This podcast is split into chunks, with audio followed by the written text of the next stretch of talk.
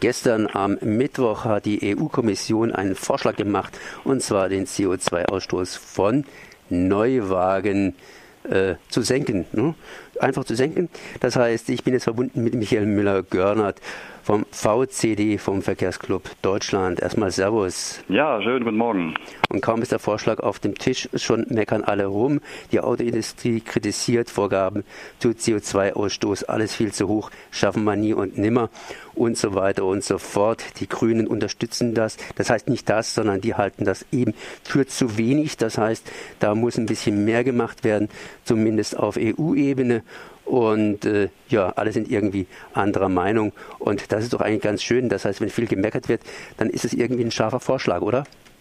Also aus unserer Sicht ist der Vorschlag alles andere als scharf, sondern eher eine sehr lasche Vorgabe. Und wir haben auch als erste Reaktion gesagt, das ist ein Einknicken vor der Autoindustrie. Die hat ja schon seit Monaten damit äh, geworben, dass sie 20 Prozent Minderung bis 2030 anbieten würden, was ein absoluter Witz ist. Denn wenn man sieht, dass die CO2-Minderung der, der, Grenzwerte von 2015 bis 2020 innerhalb eines Zeitraumes von fünf Jahren bereits 27 Prozent betragen hat, dann ist das alles andere als ambitioniert. Ja, aber jetzt äh, sind noch immerhin 30 Prozent weniger auf dem Tisch bis 2030.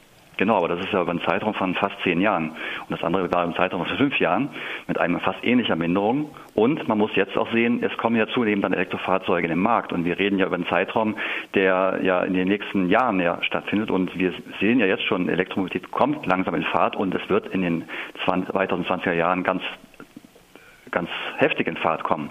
Das heißt, dann sind die Anforderungen natürlich an die verbleibenden nicht elektrischen Fahrzeuge relativ schwach. Ja, ja, aber ich meine, früher waren ja die Autos mehr oder weniger so richtige Stinker und äh, auf dem Niveau dann ein bisschen nach unten zu gehen oder ein bisschen kräftig nach unten zu gehen, ist ja relativ einfach und jetzt ist da vielleicht nicht mehr so viel drin. Na klar, aber durch den Umstieg auf die elektrischen Antriebe ist da ja ganz viel Luft nach oben. Da kommt man ja also mit einem reinen Elektrofahrzeug, das wird ja dann als Null-Emissionsfahrzeug gerechnet. Da hat ja der, quasi der Hersteller dann schon, wenn er 10% oder 15% seiner Flotte elektrisch hat, hat er ja schon einen Großteil seiner Vorgaben geschafft. Äh, und äh, das andere ist ja auch, wir brauchen ja auch im Verkehr endlich eine Richtung, äh, dass es in Richtung Klimaschutz geht. Denn der Verkehr hat bisher noch nichts zum Klimaschutz beigetragen. Und es gibt ja auch ambitionierte Klimaziele. Auch der deutsche Klimaschutzplan 2050 gibt ja das Ziel für den Verkehr bis 2030 vor, seine Emissionen gegenüber 1990 um mindestens 40 Prozent zu verringern. Und wenn wir sehen, dass der Verkehr momentan sogar auf dem Niveau über das Jahr, überhalb des Jahres 2000, äh, 1990 liegt, dann heißt das, dann müssen wir mehr als 40 Prozent mindern. Und mit so einem schwachen Grenzwert schaffen wir das nie. Äh, Sie haben gerade vorhin gesagt, die E-Autos kommen und das sind ja Null-Emissionsfahrzeuge. Äh, das ist ja eigentlich auch die Argumentation der Atomindustrie, dass bei Atomstrom eben Null Emission erzeugt wird, was natürlich mit Fragezeichen zu sehen ist. Aber eben äh, Strom kommt, wie gesagt, aus der Steckdose. Man muss ja schon ein bisschen darauf achten, woher der Strom kommt. Ich meine, so Null Emission ist es doch auch nicht. Das ist richtig. Aber der Strommix wird immer besser und äh, es gibt ja inzwischen auch schon Ökobilanzen, die aufzeigen, dass selbst unter dem jetzigen deutschen Strommix das Elektroauto eine bessere Klimabilanz hat als ein herkömmliches Auto. Selbst wenn man die Batterieproduktion einbezieht, muss es natürlich immer auf den Lebenszyklus eines Fahrzeugs betrachten. Und äh, da sagen wir, dass man etwa 20 bis 25.000 Kilometer fahren muss mit dem Elektroauto, damit er die Öko, damit er wieder die, ja, die Klima, ähm, den Klimarucksack aus der Produktion der Batterie reinholt. Aber man, man, muss auch sehen, die Batterieproduktion wird auch zunehmend effizienter und weniger energieintensiv. Und wenn man sich anschaut, Tesla mit der Gigafactory, da werden die Batterien dann so mit 100 Prozent Ökostrom hergestellt. Also das heißt, man wird da in den nächsten Jahren eine komplett andere äh, Ökobilanz haben bei, den, bei diesen Fahrzeugen. Wo könnte die Autoindustrie überhaupt jetzt ansetzen, dass entsprechend weniger, weniger Ausstoß entstehen kann? Also zum einen äh, wird sie die eh in, an alle Fahrzeuge zu, äh, zunehmende Elektrifizierung reinbringen. Es, es, gibt ja jetzt auch schon die Überlegung mit diesem 48 Volt Bordnetz und da hat VW schon angekündigt, dass sie dann äh, alle Neuwagen dann äh, gerade auch Benziner damit ausstatten will bis zwei, Mitte der 2020er Jahre und sie sagen, dass man damit allein schon 10 Prozent Reduktion schafft. Das heißt, die Vorgabe von 15 Prozent ist alles andere als ambitioniert. Und äh, Sie haben ja auch außerdem angekündigt, die Hersteller, dass Sie bis 2025 schon äh, erhebliche Anteile an Elektrofahrzeugen absetzen wollen. Also VW hat gesagt, jedes dritte Fahrzeug aus dem VW-Konzern soll elektrisch sein 2025. Das wäre eine riesige, riesige ja, Investitionsgeschichte, äh, sprich eine Konjunkturspritze. Das heißt, da rollt der Rubel wieder.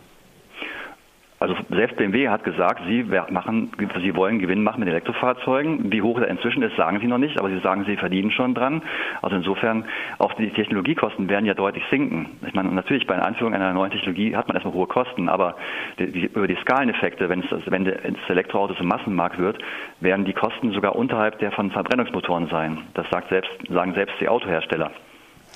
Ähm, was steht eigentlich nochmal genauestens beziehungsweise etwa da drin im Gesetz? Ich meine, ich weiß nur, früher hat man so kleine Fahrzeuge gefahren, ne, mit einem kleinen Motor, wenig Ausstoß gehabt und heute sind die Fahrzeuge groß und dick und fett. Das heißt, die haben ja mehr PS als der LKW und entsprechend auch viel Verbrauch.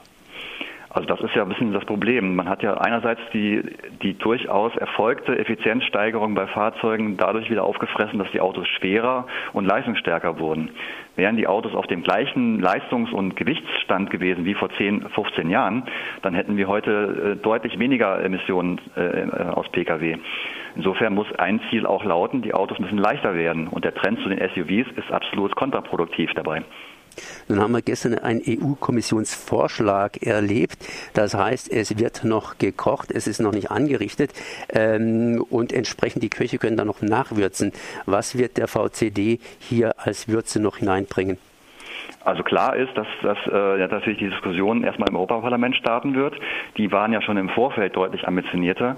Und wenn man schon die, die Gesetzgebung äh, zu, für den Grenzwert 2021 äh, betrachtet, äh, der, wo ja ein Wert von 95 Gramm pro Kilometer vorgegeben wurde.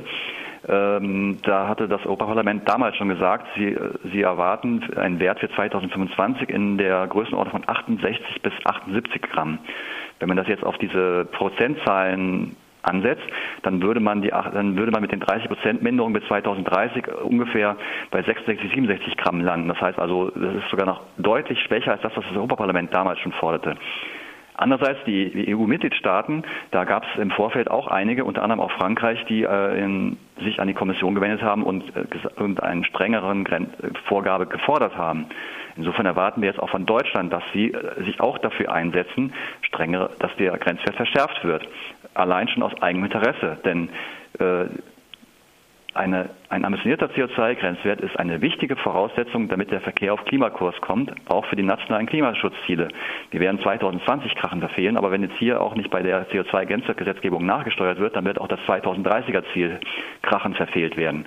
Insofern ist es im Eigeninteresse, dass jetzt auch die Jamaika-Koalition sich darauf besinnt, Klimaschutz ist wichtig und mit einer aus, ausgewogenen CO2-Grenzwertgesetzgebung, die zum einen schon ambitioniert ist, aber auch die Rahmenbedingungen setzt, dass Elektromobilität endlich an Fahrt gewinnt, dann kann sie hier auch punkten. Auch im Interesse der Industrie, denn sie soll ja nicht den Anschluss verlieren an China oder die USA, die beim Thema Elektromobilität schon deutlich weiter sind. Steht da auch irgendwas über Kontrolle drin? Ich meine, in der letzten Zeit hat es doch eher an den Kontrollen gehapert und nicht an den Gesetzen beziehungsweise so richtig an den Grenzwerten.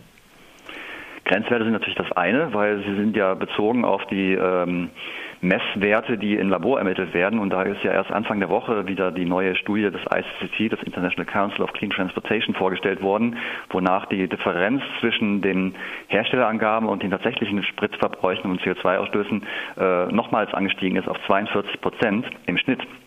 Bei einzelnen Herstellern liegen die Abweichungen sogar bei über 50 Prozent, wie beispielsweise bei Daimler. Das heißt, hier muss jetzt endlich wirksam auch das Thema angegangen werden. Und da hat zwar die EU-Kommission vorgeschlagen, man soll durch verbindliche Verbrauchsmessgeräte in den Fahrzeugen dann äh, nachträglich überprüfen, wie denn das tatsächliche Verbrauchsverhalten ist, um dann gegebenenfalls korrigieren zu können. Aber das ist doch bisher noch gar nicht sanktioniert. Also deswegen aus unserer Sicht muss es auch zu realen Straßenmessungen kommen, so analog wie es bereits jetzt für die Stickoxide beschlossen ist.